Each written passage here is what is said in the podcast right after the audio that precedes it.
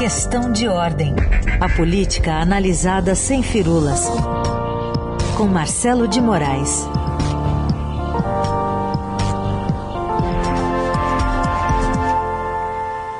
Fala Marcelo, tudo bem? Bom dia.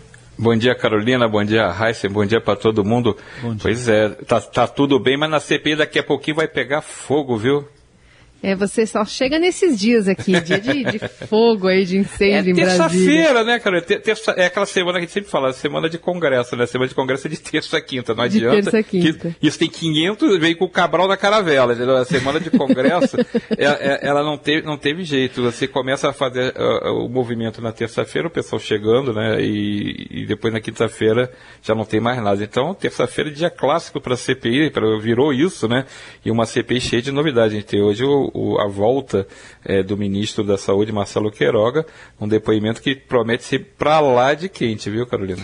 Então, e aí a mira é, colocada especialmente sobre, acho que a questão da Copa América, né, dessa escolha para sediar a Copa América, mas também o gabinete paralelo, né, que vai ganhando cada vez mais forças e, e informações.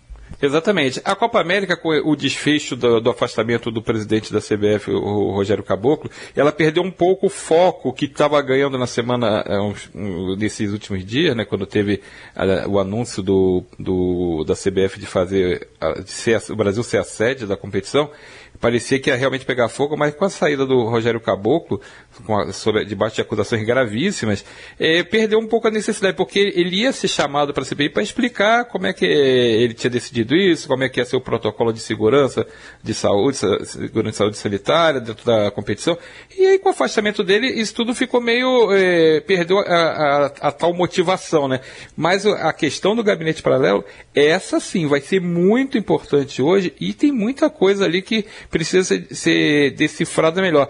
Há uma, um consenso do G7, o chamado grupo majoritário da CPI, que não tem nada de, de aliado do governo, esse grupo concluiu entre, nas conversas entre eles, eu conversei com vários deles no, no, no, feriado, no fim de semana, eles têm certeza que o gabinete paralelo era quem tomava conta, de fato, da política pública de combate à pandemia. Ou seja, as decisões que foram tomadas e estão sendo questionadas e, e criticadas duramente eh, por conta da, da da falta de ação, não dá nem para dizer que é uma ação, é a ação errada, na verdade, que o governo tomou nesse período e que levou a tantas mortes e tantos casos do, da doença, foram decididas aparentemente por instruções desse grupo. E eu conversei, por exemplo, com o senador Otto Alencar, e ele me falou claramente é, que o, o para ele não tem dúvida que o gabinete existe até hoje. Ou seja, agora que ele foi descoberto, esses vídeos com a atuação desses dessas pessoas que não fazem parte do governo, mas são apoiadoras do governo, são médicos e são é, aliados do governo, e um deles, o deputado Osmar Terra,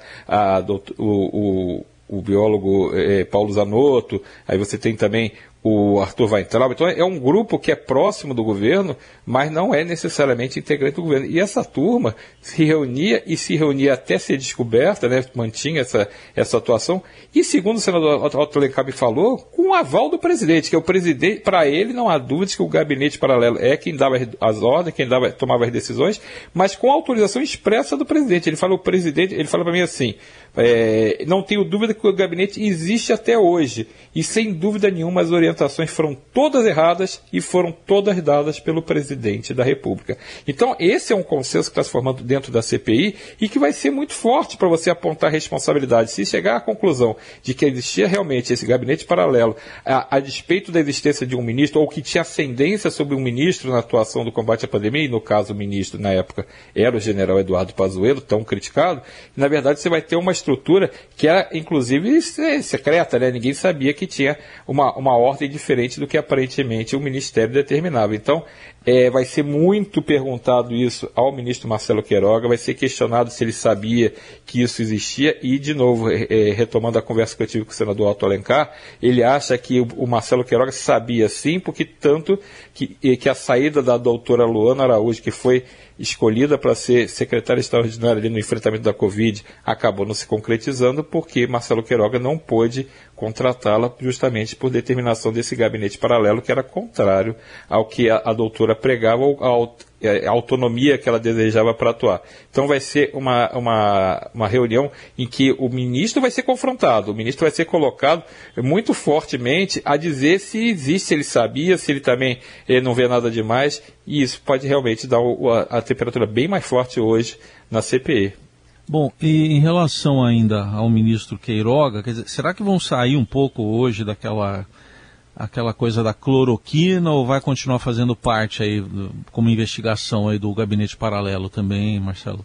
Olha, Raíssa, tem uma tendência também, e isso também já eh, ficou comprovado, já deu para sentir na conversa com os senadores integrantes do G7, eles não querem mais fazer a CPI se transformar num palco de apologia de cloroquina, de vermectina, esses remédios que não têm tratamento considerado eficaz no combate à, à pandemia. Então, eh, a tendência é que esse tipo de abordagem já vá diminuindo. Então, não, quer, não se quer mais levar é, médicos desse, dessa linha, não se quer mais é, tratar desse assunto, justamente por isso que você está falando, para não ficar é, com foco no uh, se o remédio é bom ou se o remédio é ruim, que isso já não é mais a questão. A questão deles agora é a responsabilidade. A questão deles é quem deu a ordem errada, por que, que deu a ordem errada, se não comprou vacina, por que, que não comprou vacina. É, é, esse tipo de responsabilização é o que a CPI está procurando. Existe, inclusive, uma tendência, a gente falava muito, logo no início da CPI, a gente contava que a CPI tinha um prazo de validade, ela tem um prazo de validade de três meses e que pode ser renovado por mais três meses.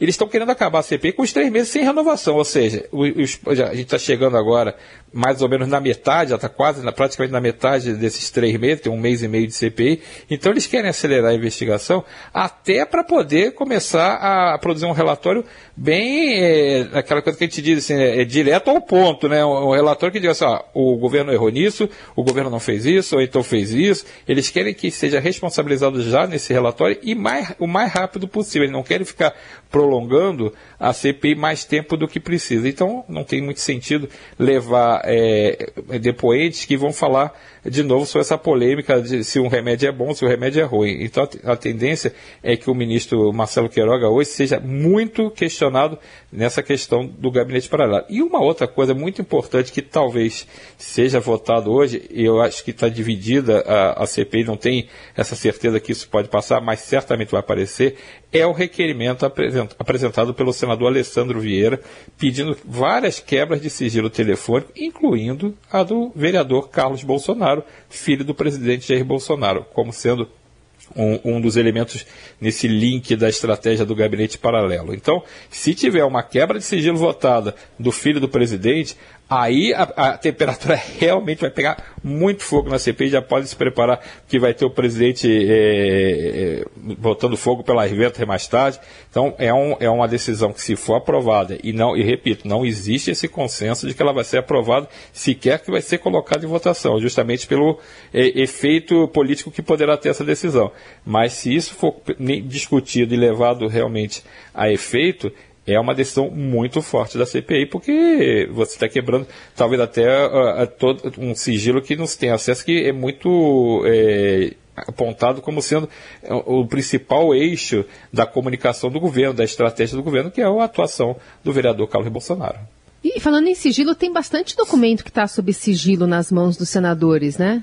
Tem alguns que Exato. querem abrir alguns desses documentos aí, até para a imprensa, quando querendo ou não, coloca a mão, acaba descobrindo outras coisas que ajudam a municiar os senadores, né?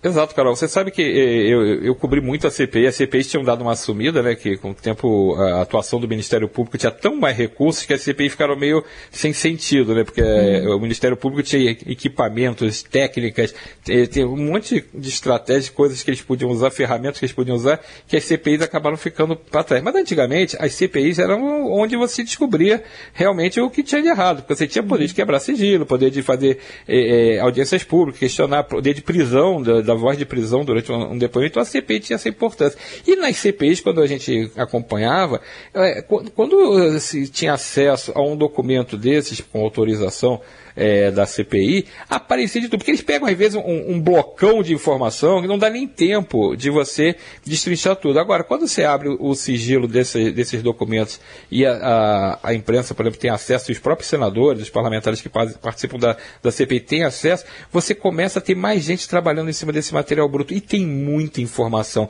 As CPIs produzem muitos documentos. E, às vezes, esse documento te leva a provar aquela evidência que a gente só tem aquela. Ah, eu acho que é isso. Mas quando quando você vê, por exemplo, vou dar um exemplo do sigilo telefônico, por exemplo, se for quebrado do vereador Carlos Bolsonaro. Se você tiver num dia tal a comprovação de que houve, às vezes, 20 ligações de uma pessoa para outra naquele horário que você é suspeito de ter feito uma reunião dentro do Palácio do Planalto e aparece aquelas ligações, você começa a ter os elementos. Se você pegar documentos, é, relatórios internos, é, despachos internos que você comprovou que, que pediu uma determinada ação e foi executada pelo Ministério, também prova que uma ação foi feita. Se você tiver transferência de dinheiro, vamos lá, na compra de remédios que não precisavam ser comprados, se você é, começa a comprovar que teve uma remessa de dinheiro de uma empresa que fabrica um, um, um determinado remédio para conta de um parlamentar, você pode fazer uma relação de causa e efeito. Então é muito importante que esses documentos sejam realmente esmiuçados. Claro que tem coisa que o sigilo precisa, é obrigatório que seja preservado,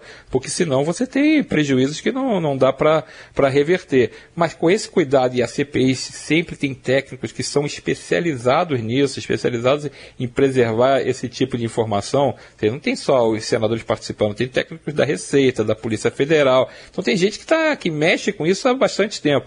Então, é, esse tipo de material é muito importante para você conseguir é, comprovar é, o que se diz na CPI. Que uma coisa é você chegar ali na frente, botar o gogó e falar assim, ah, fulano fez isso. Outra coisa é você provar com o documento. Eu lembro como se fosse hoje, quando na, essa CPI é muito antiga, mas é uma das CPI mais importantes, que foi a CPI dos anões do orçamento. E o deputado Genebaldo Correia, que era um dos suspeitos de ter é, desviado recursos do orçamento, é, foi confrontado no depoimento pelo, então senador Mário Covas, que perguntou se o senhor não recebeu um dinheiro, não teve uma coisa, um pagamento. Ele falava, não, não tive nada. E aí Mário Covas tirou um cheque a cópia de um cheque que estava dentro da CP, que tinha sido obtido através dessa quebra de sigilos, e o, e, e o cheque estava ali, comprovando que ele tinha recebido um, um dinheiro é, por fora para a compra de um apartamento. Então, esse tipo de coisa é, demole qualquer estratégia de defesa que seja montada numa versão e não na verdade. Então, é importante realmente que esses documentos acabem aparecendo e tenham ampla divulgação. Hoje seria um PIX, né? É, seria um, é, e o Pix é, periga vir com uma mensagenzinha, né? Que o Pix agora virou quase rede social, né? Então, Isso, então é. não, não, vem só o valor do dinheiro, ainda vem um bilhete, ó, oh, tá, o dinheiro tá todo lá, meu amigo, né? Ainda, ainda se bobear, ainda, ainda, ainda quase manda uma aplicativo carta... de encontro já o Pix, Exato, né? é, é, o, o, Pix Tinder daqui a pouco, né? Então, é, é, a CPI do Pix daqui a pouco a gente vai ter que fazer também. Mas é assim, essa CPI ainda não, acho que não está muito motivada a entrar ainda nessa parte do dinheiro. Ela está ainda achando a responsabilidade pela ordem. Aquela história que a gente, que a gente já conhece, de quem partiu a ordem. Eles querem, claro, é, a linha é que esse gabinete paralelo era uma estrutura completamente é, é, quase clandestina né, em relação à política pública da, de combate à pandemia. E é, o que eles querem provar é que isso resultou em, na, nesse número absurdo de pessoas mortas por conta da pandemia, porque eles também é, é, acham que não é uma coisa aleatória, existia é, a convicção de que a estratégia da imunização de rebanho era boa. Então, é, é, é, quando você tem essa comprovação por conta desse, desses depoimentos e dessa, dessa descoberta da atuação do gabinete paralelo, essa, essa tese vai deixando cada vez mais de ser tese para se tornar uma evidência. Né? Então, acho que vai ser muito importante. Agora, é bom lembrar, e Carol, que a gente tem, tem que entender que o outro lado que se defende, né, que é o lado do governo, ele se move com, com dá seus passos também é, bem esquisitos. Um deles foi ontem o próprio presidente Jair Bolsonaro colocando, eh, dando a, a informação, que não era informação, de que havia um relatório do TCU dizendo que as mortes por Covid no ano passado tinham sido exageradas, que não era, não era aquele número real. E esse documento não existe, na verdade.